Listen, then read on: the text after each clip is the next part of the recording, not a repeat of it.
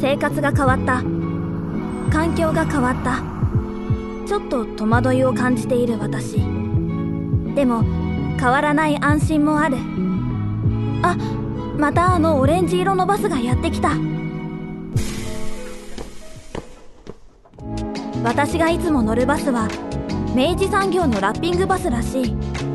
ラッキーシートに座れたらその日はいいことがあるんじゃないかと期待してしまう。明日もまた乗れるかな？あなただけのプラスを提供する明治産業。明治産業プレゼンツアワーカルチャーアワービュー今週はツーリズム雑誌トラベルユーナの編集長 UNA ラボラトリーズの田村彩さんをお迎えします。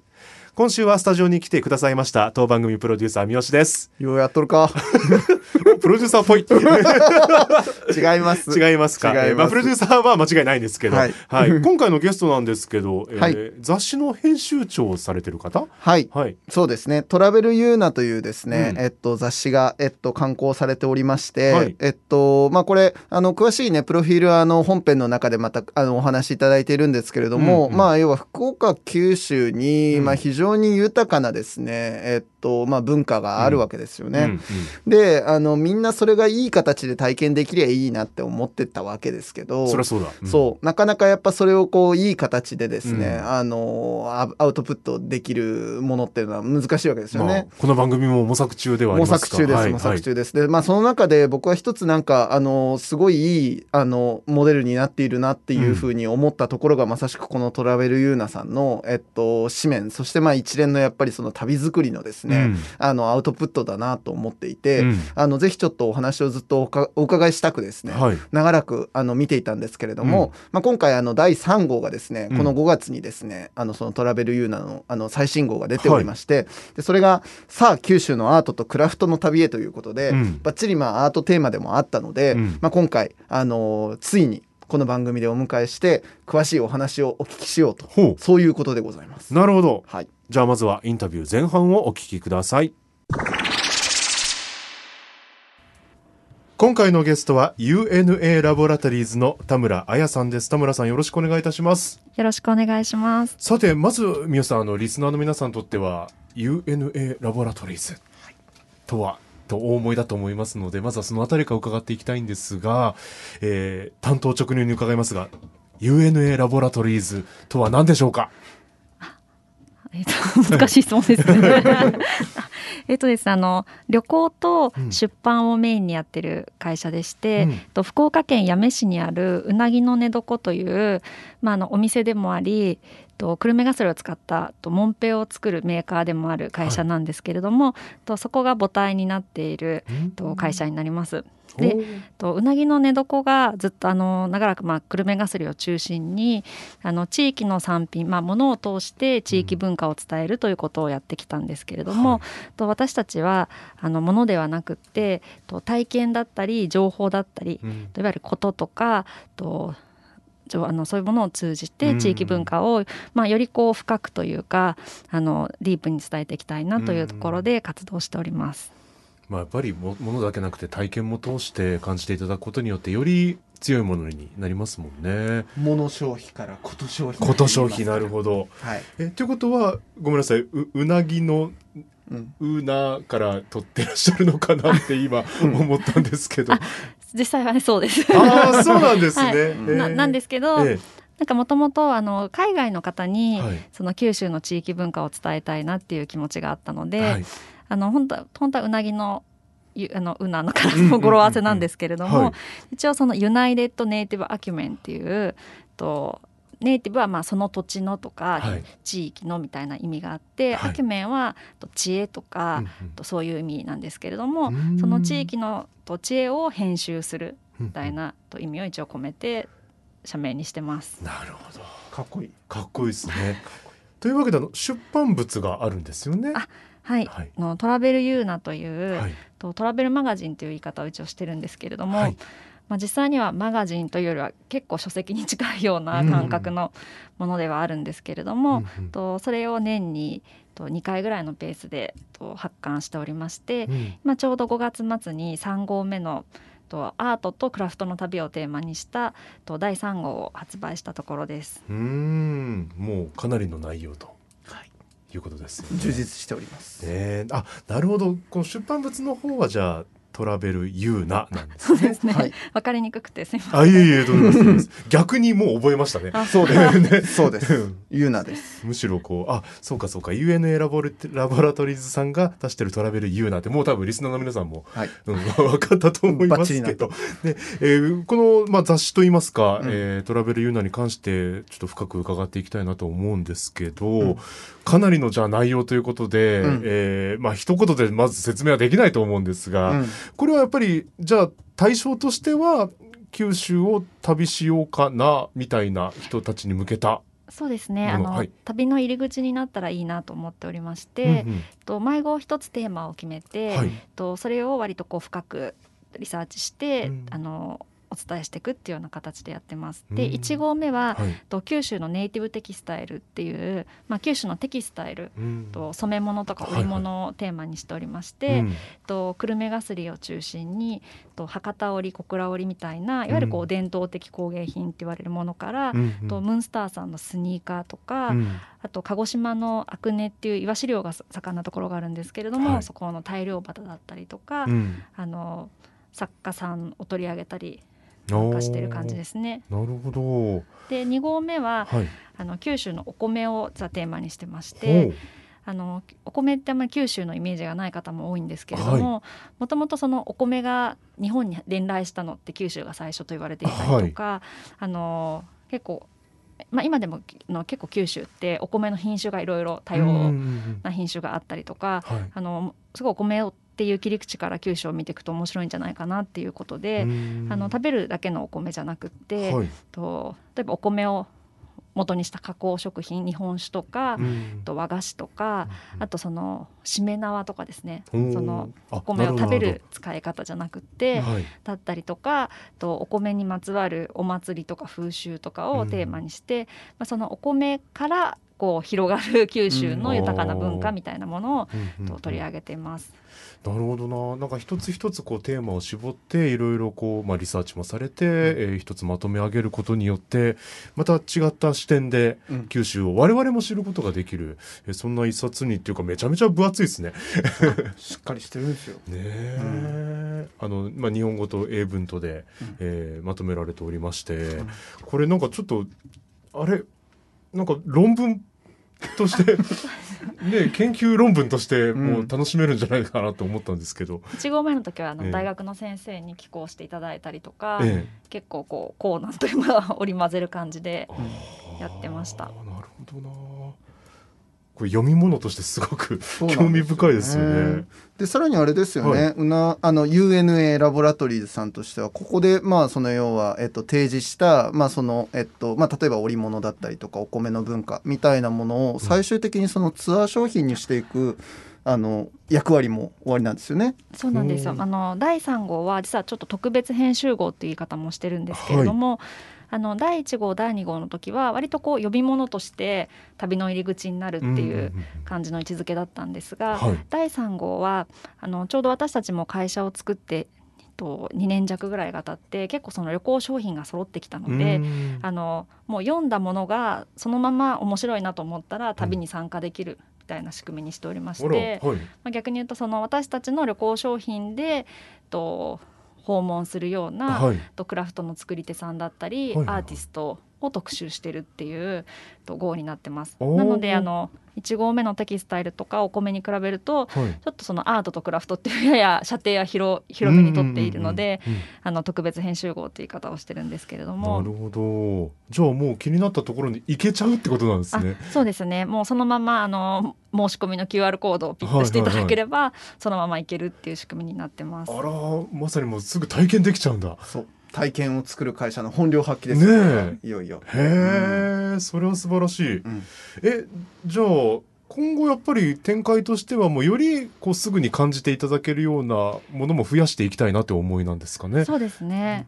なんか例えばあの今週末にうんと福岡県の水間にある宝島線香さんっていうところではい。藍染めのあのまあ、ツーリズムプログラムというよりはワークショップに近い感じのものをやるんですけれども、はい。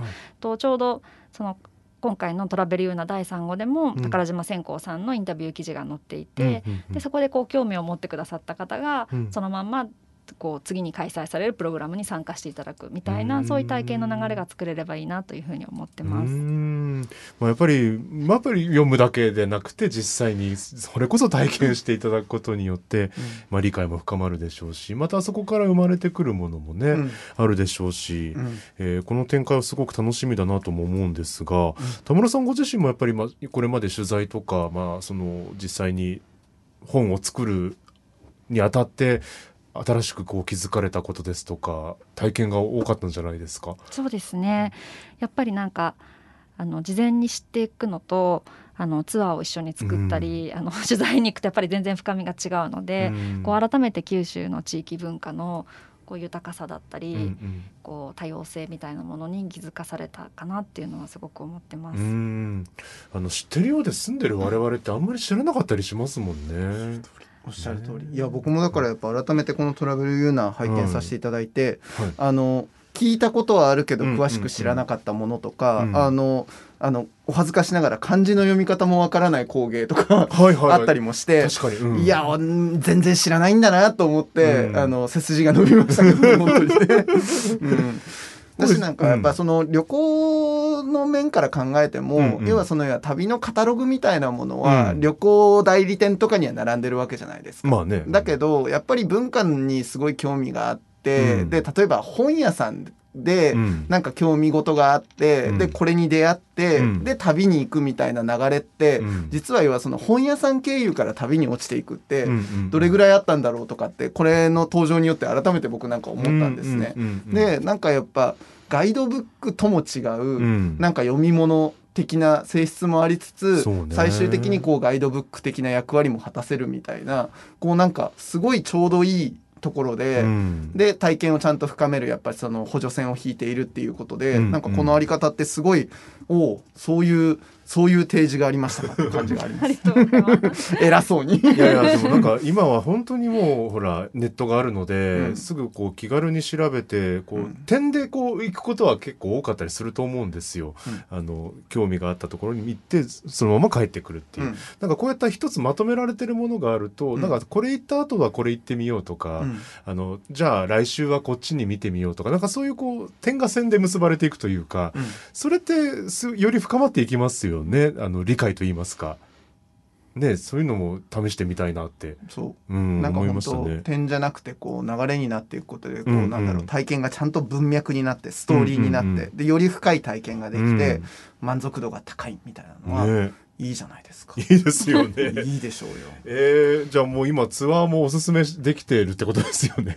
そうですええね。ちょっとまあ今コロナのこのタイミングなので、うんうんうんこうなかなか思うようにできてない部分もあるんですけれども、はい。ちょうどこの春からえっとこのクラフト関係のいろんなツアーを始めて、えっと結構あの遠い例えばですね大分県のうん。国東半島に四つ目染め布社さんっていう型染めのあの工房すごく素敵な工房があるんですけれども、例えばそういうところだととかなり遠方から、はい。あの本当に福岡からもアクセスがしにくいところではあるんですけれども、あの他県からも来てくくださったり、あのやっぱりこうすごく訪れる訪問先にパワーがあると、うん。こう二次交通のこととかをあのすごく気にしてた私たちは気にしてたんですけれども、うんうんうん。本当それを乗り越えて、うん。お客様がいらっしゃってくれてるなっていうことにすごくありがたいなと思ってます。はあ遠いですからね福岡から国東半島はね。そうなんだよ。だけどやっぱね ええ、ちゃんと面白そうだったらちゃんと来るんだよ。そうだよね、うんだから面白そうに見せるって大事なんだよ。うんうんうん えー、なんかどうやってこう面白く見せていただけるのかも聞きたいんですけど これ完全に企業秘密のとこですよね。まあそうですよねきっとね。なんか意識されてることありますか？編集の中でなんかよりこういうことを打ち出していったりとかなんだろうなあの例えばん語れるようなちょっとトリビアっぽい知恵をたくさん入れるとみんながちょっと来たくなるとかなんか写真をすごくやっぱよく見せることが一番寛容であるとかなんか編集の中で大切にされてあることとかってあったりします？とそうですね。まあ言えることと言えないことがね多絶分あると思う。うんですけど絶対あると思う。なんかあのこうすると人が来るみたいなのは、うん。もう私の方がむしろ教えてもらいたいっていう感じなんですけれども、なんかあの結構編集してる時にうん。心,、心がけてるというよりは自然にそうなってることでもあるんですけれども、うん。あのよく写真が綺麗だねっていうふうに褒めていただくことが多くって、えっ、ととそのやっぱり地域の情報を発信するっていうなるとどうしてもこう東京の文化とのこう比較で、うん。なんかほっこりした素朴なものみたいな感じになりがちだなっていうのを思っていてでそれはそれで全然いいと思うんですけれども、なんかそれだけじゃない魅力ってやっぱりあるなっていう気がしていて。うん。あの例えば九州のクラフトってと京都とか加賀に比べると、まあ、素朴だったりとか、うん。こういわゆる過敏な感じではなかったりうん。するんですけれども、そういうものの持つこう洗練された感じとか、うん。こう知性的な感じっていうのも、うん。すごく私は大切にしたいなっていう気持ちがあるので、うん。なんかこう雑誌でも旅の旅を紹介するウェブサイトとかでもあのそういう部分をきなんか美しいものをきちんと美しく描きたいみたいな部分はちょっと思ってますね。うん。いや実際あの今の本当にその通りだなと思って、うん。僕割と広告の近くの仕事とかもやるのでうん。やっぱすごい感じるのは、なんかやっぱ結局お定まりのですね、うん。なんかやっぱこう雰囲気あの、うん。全部似たような雰囲気の仕上げに寄りがちなんですよ、うん。なんだけどやっぱりそのそのもの自体その対象の工芸なら工芸のやっぱり本当のう美しさの一番根っこにあるものを多分突き詰めていくと、うん。絶対そその限りではないはずだっていうところを多分ちゃんとやっぱ追求されてあるんだろうなって今ちょっとお話聞いて思ったっすね。なんかこう地元のお母さんが作ってくれたうん。だご汁みたいなのはもちろんすごいそれはそれで素晴らしいんですけれども、なんかこうそういう表面的な素朴さみたいなうん。だけじゃない、うん。そこにいろんな知恵が詰まってたりとか、うん。あのいろんな美的なこだわりがあったりとかもするので、うん。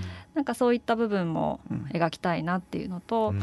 あともともとそのネイティブアキュメンって言ってるように、うん。なんかその土地らしさっていうのはすごく大切にしたいなと思っていて、うん。こうクラフト自体を取り上げるとか、うん。アート自体を取り上げるっていうよりは、うん。なんかその背景にある、うん。こうその土地の歴史だったりとか、文化だったりとか、まあ、風土とかも大きいですよね。うん。うん。なんかそういうものがあってこそこうクラフトだったり、うん。うんあのアートだったりがあるみたいなことをなんかこうまさに今さっきおっしゃった点ではなく面でってことかもしれないんですけど、なんかそういうできるだけまあ到達できてるかわかんないんですけれども深く情報を掘り下げていきたいなっていう感じはしてます。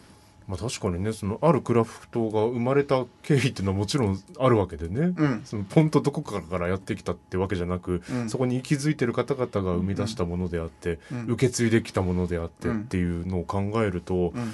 まあ、我々はよりその魅力を知るためにはというか、うん。えー背景をね、うん知りたいなってやっぱ思うものでねい。やそうですよ、うんだって本当にその土地のあの気候だったりとか、うんうん生活様式とかが、うんあのあったからこそ必然的にその形に落ち着いて、ことですよねみんなに定着してるって話だから、うんネイティブアキュメンですよ。ね う覚えましたねまたネイティブアキュメンです。これちょっと俺言っていきたいね、このね。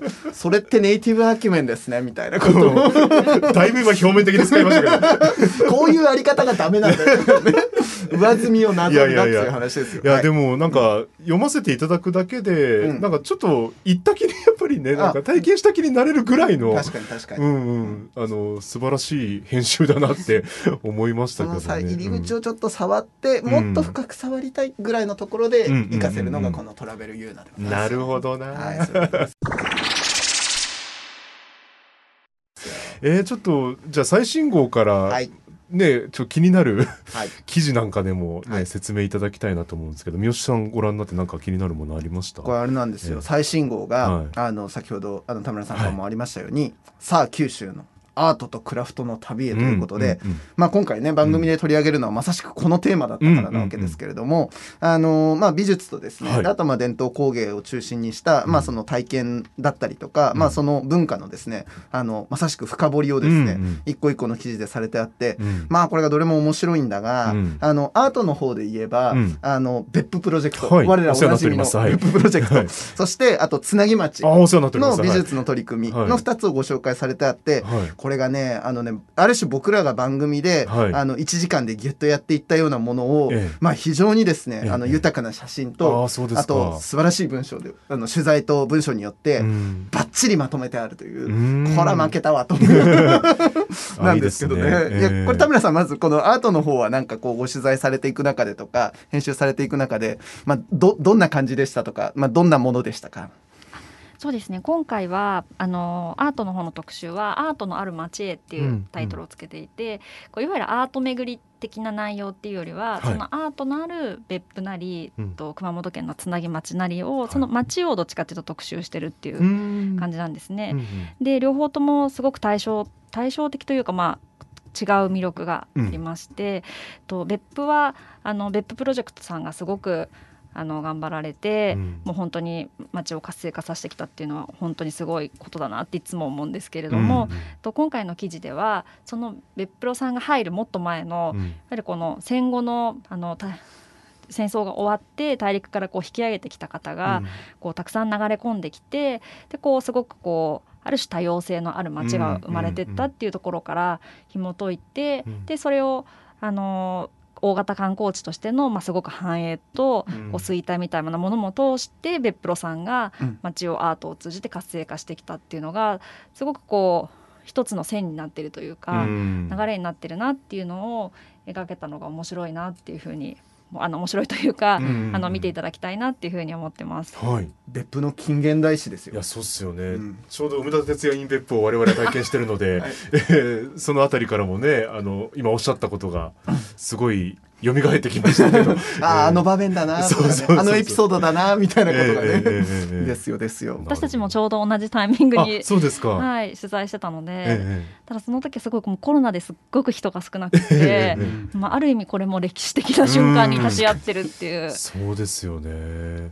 閑散としっぷりがあの人が見えないからそれだけでやっぱり、うん。街ってこんな風に見えちゃうんだなって。これはもちろん別府だけじゃないんですけど、思いましたね本当ね。ね。ううん。ん、やっぱりその中でね観光を考えるみたいなのっていうのはうん。結構今本当になんか、今しかできない逆に言うと、あの体験というか、うん。まあ、そこで何を編み出すかっていうのは本当に今今を生きる我々のね、うんうん結構本当にあの切実なはい。あのお題なんですけど、うんうんうん。でもまあそれにねまさしくチャレンジされてあるっていう意味でもあの、うん。この動きは本当に面白いなと思ってるんですうね。ん。つなぎはいかがでした？つなぎはですね実はあの私も取材とあの最近一緒にお仕事をさせていただくようになって初めて訪れたんですけれども、あのこれまたあの観大型観光地の別府とはまた全然違ったうんうん。魅力があって、本当にこうあのあとまずそのつなぎ町は、うん。とお二人はご存知だと思うんですけれども、うん。あの水俣病の被害がすごく深刻だったエリアで,、うん。でそこからの心のケアっていうところで、うん。あのアートを取り入れてずっと何十年もやってこられたうん。エリアなんですけれどもあの本当にこうアートを通じてあの町の人たちが一つになっているというか、うん。もう町の人たちが一緒にアートを作っているというか、うん。なんかそのありようがあこうアートの一つのなんかこううん理想形だなというか、うんあのもちろんそれだけではないと思うんですけれども、うんあのすごく感激したというかうん。で今もちょうどあのここの、柳幸則さんが、うん。あの旧赤崎小学校ってあの海の上に立っている小学校うん。のところで、あのこれから作品を作られるっていうのをあのそのつなぎのに住んでいる、あのお母さんたちが、うん。あのその周りにハーブを植えるっていうので、うん。とハーブをご自宅で育ててそれの植え替えをしている日にちょうど行ってきたんですけど、うんうん。もう本当になんか楽しそうに、うん。自分ごとかと自分ごととしてうん。取り組まれているのが、うん。すごく印象的で結構やってるアート自体はかなりこう前衛性が高いというか、こう誰もがわあのすごいあのすぐ分かるようなものではない、あのものだと思うんですけれども、うん。それを本当に皆さんがあの自分の街のこととして取り組んでるのが素晴らしいなっていうふうに思いました。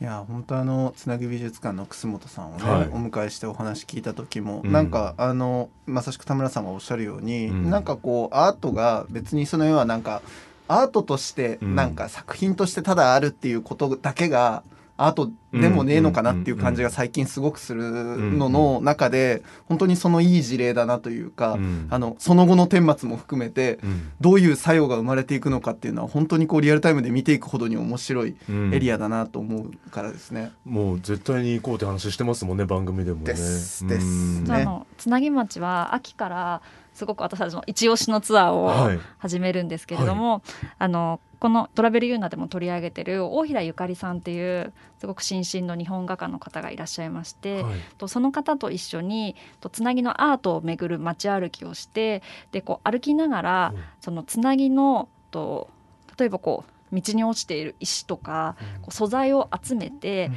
それをこう砕いてうん日本画の材料にして最後にその大平さんの指導というかまあレクチャーのもと、はい絵を描くっていううん すごくあの面白いツアーになるんじゃないかなと思ってるのでそれを9月からやっていきたいなと思ってます。すごいアートツーリズムだ。本当ですよ。うん。えなんでそんなこと思いつくんですか？普通にはすっごいなと思って。いやもともとは大平さんと一緒に巡るアートツアーをあのつなぎを回るっていうのをやろうと思ってたんですけれども、あの大平さん側から実はこんなこともできるんじゃないかっていう話をいただいて、いやむしろそれをメインにしたものをそうあのそういう意味では実はあの別府の方もねあうん。のツアー商品があって、そうですね。でこれがねまたねめちゃくちゃ贅沢なんですよ。何ですか？何ですか？あのねちょっと。ね、うん。ぜひこれも食べていただきたいんですけど、はい。とですねあの鉛筆画家の勝正光さんという方がはい。いらっしゃるんですけれども、あの勝さんも別プロがあの清島アパートっていう、うんうん。いわゆるこうアート版トキワ荘みたいな、うんあのレジデンスを12年ぐらい前に始めた頃からずっといらっしゃる方で、はい。ただ最近あの清島アパートの方は卒業されたんですけれども、うんもうずっと別府の街に根付いて、と作品を作っている方なんですが、はい。と勝さんを通した別府の街を一緒に回るっていうツアーをやろうと思ってます。うん。でとこれも実はですねあの、はい最初は勝さんと一緒に別府のアートを巡るツアーをやろうと思ってたんですよ。はい。であの別府例えば駅前にあの岡本太郎さんの壁画があったりとか、うん。あの有名な作品がいろんなところに点在してるのでそれをあの勝さんと一緒に回ろうと思ってたんですが、うん。なんかそれよりも勝さんっていうアー別府にこう生きてるアーティストが別府の街をどう見てるのかっていうのを回った方が面白いなっていうことにうん。気づいてしまいまして、で勝さんの目線で例えば別府のあのいわゆるこう飲み屋街だったりとかあともちろん別府のアートだったりを巡って、うん。で最後こう勝さんのこう今までの創作活動を見せていただくっていうようなうん。ツアーなんですけれども、うん。これが街歩きなのにもう最後なんかこう涙なしでは終われ帰れないみたいな感じの。あのアーティスト勝さんがはい。こうどうこの別府の街に来てはい。こう自分のあ創作活動をこう開花させてったかっていうもう一人のアーティストの人生のこう一端に触れることができるような。人生を歩んでるかのようにこう街を歩きながら 恋泣き歩き。泣き歩き。爆泣き。そうしかもあれですよね。それツアー終わった後にあの勝さんのあのお土産がつくんですよね。そうなんですよ。あのツアー中にのワンショットを、はい。あの絵はがきに勝さんがしてくれて、はい。あの原画ではなくって、まあ、複製ではあるんですけれども、はい。こう毎回毎回違う絵を描いてくださったのが届くっていう、あのなんすかそのプレミアムプレミアムすお土ごいでしょ産付きです。でねあのね勝さんの絵ね見たことないから、はい。まあ画家さんなんでしょうぐらいに思うかもしれないんだけど、勝さんの絵見たらマジでやばいかんね、はあはもう嘘でしょっていうぐらいの精密な、はい。あの鉛筆画を描くんですよ。本当にえこれ写真トレースしてもこんな描けないよっていうような絵を描くんです。なので写真を超えてるような感写じ真超えてるよ、ええマジで写真超えてんだよ、でええそういう人の、ええ。あのまあその要は絵はがきまでついてですよ。しかもオリジナルオリジナルですよ。ね たったそのもうねツアーええに参加した人ためだけのその場面を書いてくださるわけですよ、はい。どうよこれちょっと。はあすごい体験だ。これあのその勝さんツアーはちなみに金額はいやそうなんですよ。いや僕ちょっとね。下世話なことよりお高いんでしょって言いそうになるぐらいの。はい。これおいくらですか田村さん？ですね。勝さんのツアーは今一応いろいろ込みで5000円でやらせてもらおうと思ってます。おいちょっちょっと 大大丈夫ですか？と もう通販番組。すみません、もうツアー番組のノリになっちゃいますけど、本当に大丈夫ですか？僕はちょっと分割を考えないといけないなぐらい思ってたんですけど。そうですよ。6万円ぐらいするんだと思ってたでしょ、ええええね、そうなんです。えこういう参加しやすい、うんそういうこと、うん、むしろっていうかお値段のお得感でちょっと参加したいなとも思ってしまうぐらいの、わかる。わかうる。ん。ね私やっぱそのほら別府をじゃああの要はそのアートの街なんでしょうみたいなことまでは知ってたとしても、うんうん。じゃあそれやっぱ自力でやっぱ全部回るって、うん。できれば体験し尽くしたいし、うん。だけどどうしたらいいんだろうって思ってらっしゃるうんうん。方少なからずいると思うんです。例えばあの別府プロジェクトさんのプロジェクトをいくつかこう体験済みの方ってやっぱそういったアート体験を通してうん。街がどんなに違って見えるのかっていうのはもう多分うん分かってらっしゃったりとか楽しんでらっしゃったりする方が多いと思いますんで、うん。そういう意味でまたこういったねあ新たな体験を提案していただけるとっていうのはいいですよね。そうだからやっぱそのもともとねやっぱその要は別府にある、ん。その要はアートのスポットをただ回るだけみたいなうん。ことで考えてた人に、うん。あのいやいや違うんだと、うん。もうたった一人の人生を、うんうんその別府と重ねた時に、うん全く景色が変わって見えるぞっていうなんかその要はい今っぽい今っぽいすごい提案だし これすごいいいなと思うんですよね。う、うんんありがとうございます。もう褒め倒し 褒め直しね でも本当にいいんだもんすげえわ本当。そうなんですよ。いやーこれはちょっと体験された方々もまたね、なんかすごい視野が広がっていきそうですよね。うんそういった方々とも話伺ってこう、うん深めていきたいななんて思いましたけどね。そうでしょう、うんこれちなみに今アートの分野をご紹介させていただいたんですけど、はい工芸の方も同じく結構いろいろあると思うんですけど、田村さんなんかおすすめのものがあれば一つ教えていただけますか？そうですね。えっと工芸は本当にどれもおすすめではあるんですけれども、えっ、と例えば、うん難しいですね。一つ選ばなね。ね。えっとと最近あの私たちのスタッフもあの体験してきてやっぱりすごくこれはいいねって言っていたのが、うんあのこのトラベルユーナの工芸のクラフトのページの一番最初に出ていると唐津焼の健太郎窯さんというところで体験するのがとすごく私は好きですね。でこれはあのどういう体験かというとあのいわゆるこう焼き物のプログラムってあの絵付けとかろくろ体験のところがすごく多くって、はい。であのやっぱり焼き物を焼くのってと、まあ、焼くのに2日冷ますのに2日ぐらいかかるらしくて、まあ、当然その日にもう持って帰るってことはできないんですけれども、あのこれはあの村山健太郎さんというそのと健太郎窯というのをやってらっしゃる方が、と独自に土から開発してあの短時間で焼いて冷ますっていうことでもうその日のうちにあの器が自分が作った器が持って帰れるんですよ。であのそれ自体はまあそのその日に持って帰れるかうん。その何日かしてから送られてくるかの違いっていうふうに聞こえるかもしれないんですけれども、あの要はこのプログラムはあの形を作るとか絵を描くっていうところがメインではなくって、うんうん。あのもうもともと形はできているところに自分で絵付けはしてで、まあ、うん。それ自体も楽しい体験ではあるんですけれども、うん。それを実際に焼くっていうところをやれるのがすごく面白くって。そうか。大体お任せしますそうもねなんんですよ、そこは大体体こうもう窯元の方窯に。ね元の方におえ。願いするんですけど、あの健太郎さんと一緒にはい。薪割りをしたりとえか、おーあとレンガであの簡易的ではあるんですけれども窯を作ってでそこにこう自分たちで土であの空気が出ないように、あの塞いだりとかもして、で本当に薪をくべて火がバーって上がってきてでこうどんどん煙も出てきてみみたいなところうんを、はい。あの一緒に見てでちょっと間やっぱりあの焼いたり冷ましたりするのに時間はかかるので、うん。あのまあ、間のところではあのすごく素敵なギャラリーがあるので、うん。そこでお茶をいただいたりするんですけれども、うんうんうん。その焼くところができるっていうのがすごく面白くって、うんうんうんなんかこう焼き物っていうとどうしても特に唐津焼きとかだと、うん。こうあの唐津焼きが始まって以降のなんですかねこう朝鮮出兵以降の歴史というか、うん。そういう感じで捉えてしまいがちなんですけれども、うん。うん。もっとそれ以前のこうプリミティブな、うん。まあ、当然焼き物ってもっと前から、うん。あのそうですね、うん。世の中にはあったわけで、こう本当になんかこう縄文時代とかに土器を作ってた頃に帰るというか、そういうところからなんかこうつながってる感じを体感できるあ。の、まあ、湧き合ったりするのもすごごく、はい。あの単純にも楽しいですし。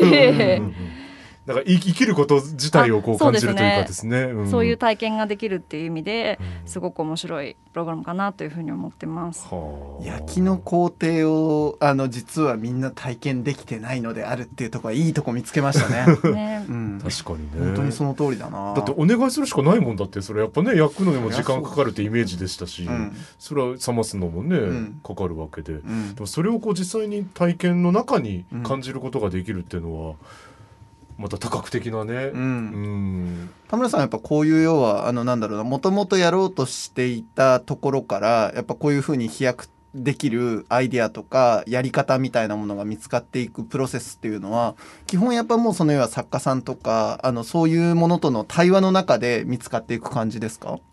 そうですね。あの実はこうまあこんなこと言うとかなり人任せな感じなんですけれども、やっぱりこう一緒にやってくださる受け入れ側の方がすごく面白いアイデアを出してくれることが多くて、もともとこのプログラムもあの健太郎さんがとご自身でやられていたのをアレンジしてうん。我々の商品にさせていただいてるんですが、うん。さっきの大平さんのアイデアもそうだったり、うん。やっぱりこう一番そのあのアートでも工芸でもうん。魅力的な部分はやっぱり作り手の方がご存知だったりするので、うん。なんか私たちはそこをこう引き出す係というか、うん。あのそこを引き出しつつ最終的なお客様への体験にうん。こう落とし込んでいくっていううん形かなというふうに、だから本当にこう力があるのはその土地だったりとか、うん。作り手さんだったりうん。するなっていうことを痛感する日々です。ほら佐藤君。何？ネイティブアキュメ本当ね。ンね。うん。結局だからやっぱ現地の人たちのうん。経験とか知恵っていうところから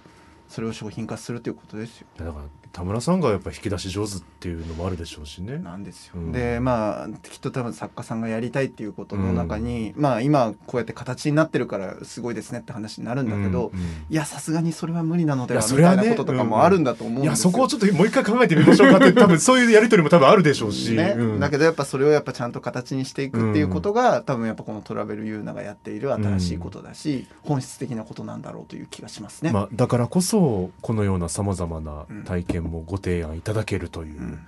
ね。どっかで見たことがあるプランにはならないわけですよ。うん。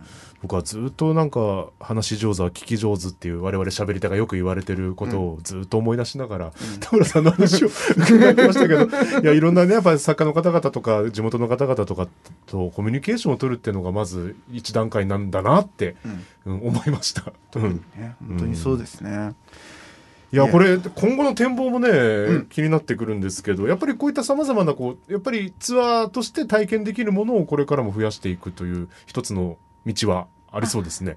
そうですね。なんか大きく今後の展望を2つ考えていて、1個はあの今年の秋にあのうなぎの寝床もある福岡県の八女市に、はい。と宿をオープンさせるんですよ。はい、あのに日本にあってお分かりになりますか？あの、はい古民家を修復して宿になるっていう事業をされているあの日本にあっていうブランド名の宿を展開されてるノートさんっていう方たちと一緒にやってるんですけれども、あの宿の名前は日本に屋ではない名前でうん。始めようと思ってるんですが、あの宿泊施設をと2棟3室っていうすごい小さなあの古民家を2棟改修して1棟1室のところと1棟2室のところを作るんですけど、うん。と今とそれを愛の部屋竹の部屋と紙の部屋っていうテーマで作っていて、例えば愛の部屋だったら藍染めでそのいわゆる織物だけじゃなくって、いろんなこう家具とかあの藍染めって木でも石でも何でも染めることができるので、あのすごくこう愛の表現の可能性みたいなものを体感できる部屋にしたいなと思っていてそれを愛と和紙と竹っていうテーマで作って、まあ、本当にこう九州の地域文化がこう宿泊しながら体感できるというか。でそこから、まあ、単純にこう寝泊まりするだけじゃなくって我々のいろんなプログラムにも参加していただいてあの総合的にこう地域文化を感じられるようなところにできればなっていうのを一つ考えてます。なるほどもう止めちゃうんだ。止めちゃう 受け入れちゃうよ。ねついえにやっちゃう。一泊もうず全部受け持ちますよっつって、はい。はい責任持ちます。なるほどな、はい。楽しいなこれは。うん。いいですね。であともう一つは、あの今こう単発のプログラムをやってるんですけど、まあ、そういう意味では、まあ、ある種まだこう点を面にできてないっていうところもあって本当はあのそれで例えば3泊4日で九州のテキスタイルを巡る旅とか、あの九州の焼き物を巡る旅みたいなものを作っていきたいなと思っていて、であのできればですねこう国内の方ももちろんあの福岡県内の方ももちろんなんですけれども、うん、あの違う文化的な背景を持っている方というか、うんうん、まあ、海外の方とかにも参加していただければなっていうのは思ってます。まあ、残念ながらやっぱりコロナ禍というのもありますので現在この時点だとなかなか難しいこともあると思うんですけど、そもそもやっぱねやっぱ九州が誇る文化っていうのはえー、まあこれ言い方下世話ですけどインバウンド需要はもちろんあるわけで。あのね、海外の方も興味持っていただいてるわけでね、うん、またなんかそういう世界が戻ってきて、うん、ねいろんな国の方々といろんな意見を交わせるようになりたいなって、うんなんか今日のお話聞いても思いましたけどね。うん、私やっぱそうなった時にねあのここでしか体験できないものっていうものの精度がより多分問われていくようになるわけじゃないですか、みんな要は旅慣れしてって、うん、でまあなんかもうやったことあることはいいやみたいになっていく中で、やっぱまだ見つけれてないものを求めていく、でもやっぱパッケージであるとありがてえなみたいな時にいやすごいやっぱこれはいいソリューションになっていくんじゃないかと思うし楽しみですね。えトラベルユーナを見たいって多分お思いの方もたくさん今ね聞いていただいてる方で多いと思うんですけど、うん、まあ、ウェブでもデータ版もあるってことですよね。ねはい、あの、うん、私たちのウェブサイトで、はい、あの自社 EC という形で販売もしておりますし あのデータ版といって、まあ、PDF なんですけれども、はい、あの紙も PDF も販売させてもらってます。うんうんうん、であの福岡市内であれば、うん、本屋さんと結構いろんなところで取り扱いいただいておりまして、はい、あのそれもとウェブサイトの方に載っておりますので、うんうん、と見ていただけると嬉しいなと思います。はい。ぜひあのトラベルユーナで検索していただくなり、はい、えー、UNA ラボラトリーズ、はい、で検索していただくなりすればすぐにヒットすると思いますので、はい、店頭で見つけるとね、えー、すっきりしたね。凛としたですね、いやそうなんですよ。ね。そうなんですよ。いい顔した本並べたいんですよ、これ背を並べていくとねちょっとね、えー、いいもん並んでんなっていう感じありますから。ね、えー、いいですよこれ、うん、ぜひねあの手に取っていただければと思います、はい、ちょっとまたツアー体験したいですね。あそうね、うん、そうね。体験レポートすっかこれ、うん、な。ぜひぜひ来てください、ねやりましょう。ねまたお話聞かせてください、今日はありがとうございました。ありがとうございました。お引越しに伴いガス電気を使いたいまたは止めたいとお考えのお客様。お引越しが決まったら明治産業へご連絡を。アプリからでもインターネットやお電話からでも24時間いつでもお受け付けいたします。お引越しのガス電気のお問い合わせは明治産業までご連絡を。あなただけのプラスを提供する明治産業